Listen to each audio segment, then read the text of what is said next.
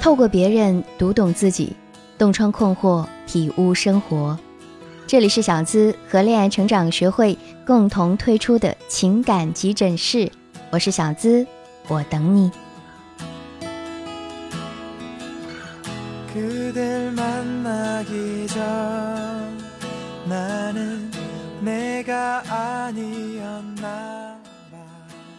小一的爱情终于走到了尽头。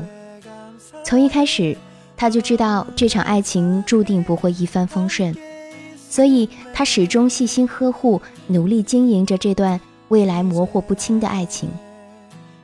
然而，经营爱情的方式如果从一开始就用错了，那便是万劫不复。小一是那种很温顺的女孩。从小生活在一个无比强势的母亲的庇护下，他不需要去对抗那些风风雨雨，但似乎也失去了搏击长空的锋芒，让人觉得他好像一生下来就是一颗温良的鹅卵石，从来没有和人吵过架，从没有主动对谁提出过要求，在团队里从来不敢提出自己的意见。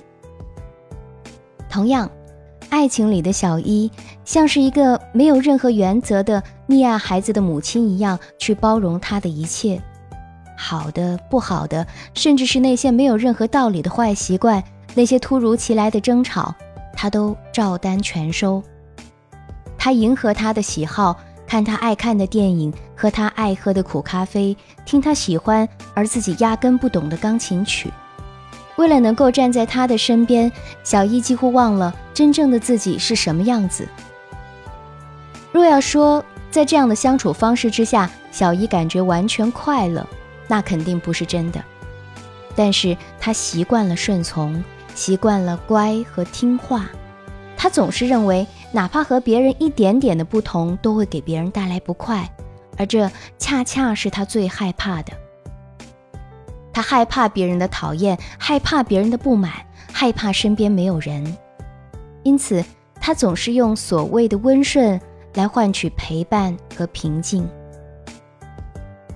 然而，一味的对他好，一味的妥协，百分之百的包容的讨好，并不能换来他想要的天长地久。他爱的人还是离他而去，没有任何的留恋，理由是受够了小一温吞的样子。就这样，他全部的苦心经营被全盘否定。爱情里毫无原则的讨好对方，也并不能换来他的留恋。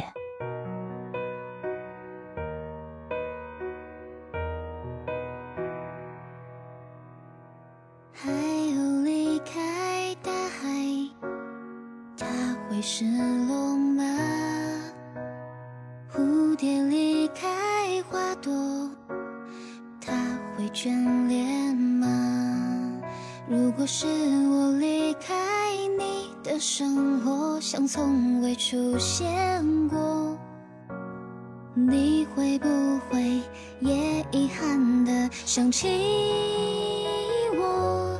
我讨好着你的笑，越快乐就会越难熬。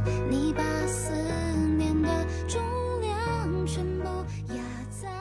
透过别人读懂自己，洞穿困惑，体悟生活。这里是小资和恋爱成长学会共同推出的情感急诊室，我是小资。小一这样的人不是仅此一例啊，他们不是没有自己想法的提线木偶，他们只是习惯了不动声色的去讨好身边的人。这种讨好型的人格不仅不能够帮助他们得到想要的。反而会连累他们失去更多的东西。张爱玲总说：“当你爱上一个人，就会低到尘埃里去。但是真正的爱情不是谁讨好谁，而是两个人平等的并肩站立，就像是两棵橡树。我不会借你的高枝炫耀自己，也不会低头做出服从的样子。爱情里不必刻意迎合讨好对方。若想要长久的爱。”就要喜欢彼此最真实的模样。像小一这类讨好型人格的人啊，在内心深处其实都有着一种抛弃感，就好像日本小说家太宰治在他的准自传《人间失格》里描绘过这样的心理现象：我从不还嘴，哪怕只是戏言，与我也如晴天霹雳，令我为之疯狂，哪里还谈得上还嘴？只要被人批评，我就觉得对方说的一点都没错，是我自己想法有误。因此，我总是黯然接受外界的攻击，内心却承受着疯狂的恐惧。太宰治说的“疯狂的恐惧”就是对抛弃的恐惧，这种恐惧压倒了一切。他为了避免这种恐惧，可以付出一切。讨好算什么？滑稽又算什么？只要不被抛弃，做个僵尸也可以。可能很多人觉得这样的描写言过其实了。但真实的情况细思极恐，讨好型人格对我们的生活和感情的危害非常大。很多人都在有意无意或者说潜意识里讨好身边的人，只是他们从来都没有觉得自己是讨好型的人格。直到最近，天才作家蒋方舟在奇葩大会上描述了他自己和这种讨好型人格的羁绊，很多人才恍然大悟：哦，原来我也是讨好型人格。那么，一般具有讨好型的人都有什么样的性格特征呢？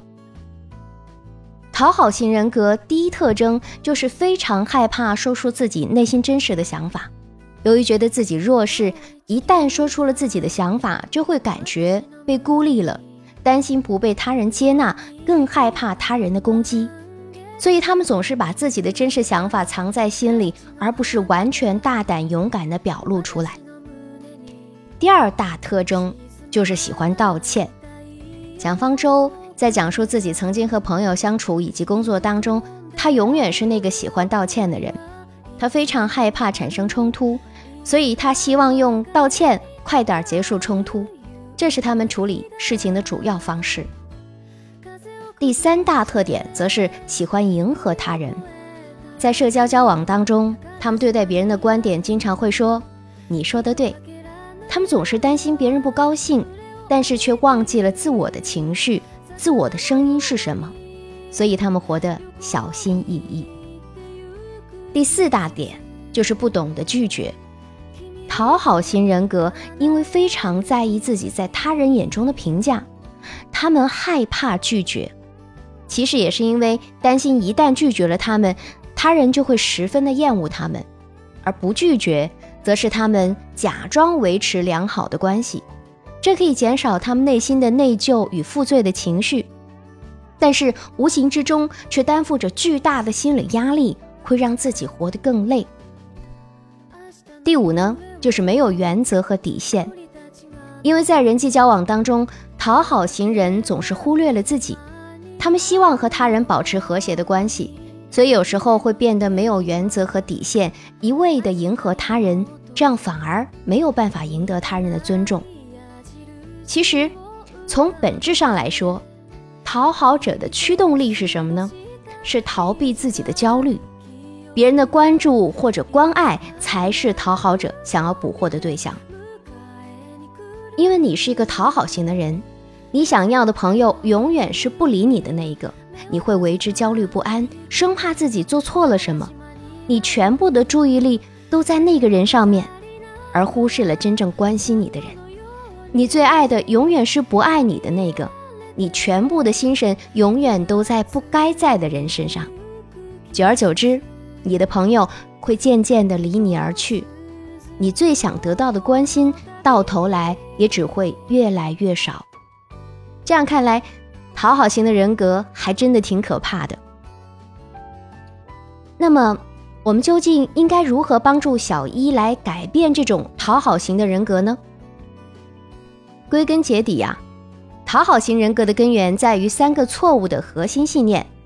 第一个信念就是我还像一个小孩子一样脆弱；第二个信念是我必须要做些什么，别人才会爱我；第三个信念是我不配提出自己的需求。讨好者在潜意识当中认为自己还没有长大，总觉得自己是个孩子，是弱者。那么，摆脱困境的第一步就是要告诉自己，我已经是个成年人了，该对自己负责任了。跟别人所求关注和爱，注定是痛苦的，就像是一个乞丐，只能够靠别人的施舍过活，多惨呐！但是童年的缺失，现在没有办法弥补，那就不要在今天继续来创造缺憾，适当的放过自己。如果你连自己都不爱自己，那就真的没有人会爱你了。第二步呢，就是要接受这个不完美的世界。在爱情里，你不能够控制对方怎么想，与此同时，你也没有义务对对方的话完全赞同。你应该明白，自我价值不是由别人的评价决定的，而是在于你自身的评价。在想要得到关注、得到爱这一点上，少给自己一些压力。如果他真的爱你，那他爱的一定是那个最真实的你。第三步就是要学会说不，建立边界意识。把自己放在第一位，并不意味着自私。建立边界意识，必须要给自己设立一个明确的界限。比如说，你可以找一个安静的、不被打扰的地方，列一份原则清单。回忆你在过去一段时间之内所做的事情，并列出那些你不喜欢但是依然为了别人而做了的事情。然后呢，写出你为什么不想做这些事情。如果以后这样的事情再次发生，而这件事儿又违反了你的原则清单，我们就可以明确的拒绝。第四步就是接受你初次拒绝别人的内疚感。改变习惯的开始总是很艰难的，由于我们习惯了以别人的情绪为中心，所以很难将拒绝说出口。学会拒绝是一件很难的事儿，尤其是成长于我们这个人情社会里，让你说出拒绝这件事儿，可能变得更加艰难。但是呢，我们这里啊可以借鉴蒋方舟他战胜讨好型人格的一个方法，就是你可以选择一个完全陌生的地方。比如不懂当地的语言，也不工作，没有社会关系，不用网络，在这样的环境当中，你不用在乎别人对自己的评价，哎，可以看看书啊，写写日记啊，看看展览啊，做你自己想做的事儿，对自己厌恶的事，也可以毫无顾虑地说不。最后，就是要学会自爱，提高自信。徐静蕾在《圆桌女生派》当中说。我觉得人啊，还是首先要自私一点，就是爱自己一点。如果你没有一个自私和爱自己的前提的话，外部力量是很容易把你摧毁的。遵从己心，相信自己，不要过多的在意别人的想法，因为你永远也不可能讨好所有的人。即使你获得了别人再多的好评，但这并不是真正的你啊。学会爱自己，才能变得强大，才能够更好的去经营一段平等美好的关系。真正好的爱情，就是不费力，我们不需要刻意的讨好，努力经营，两个人已是顺其自然的舒服。好的爱情，让人最终得到的是心灵的休息，没有紧张，无需讨好，放掉面具，两个人都能够踏实的做自己。而且从不担心对方不能接纳自己真实的样子，在欣欣然的放松和喜滋滋的给予当中，获得犹如充电般的爱的能量，那是两颗互相懂得的心彼此找到了真正的归宿。所以，先别急着爱我，如果你愿意，先来尝尝我的怪脾气和自私任性、口是心非过后，若你还爱我。那我的世界就只有你。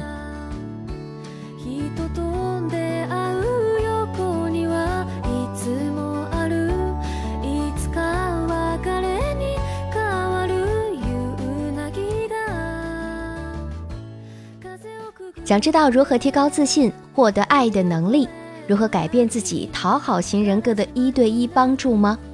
如果你想要获得小资的一对一私密指导。也可以通过微信小助理找到我，直接添加助理咨询师小糖糖的微信“恋爱成长全拼零零八”，恋爱成长全拼零零八。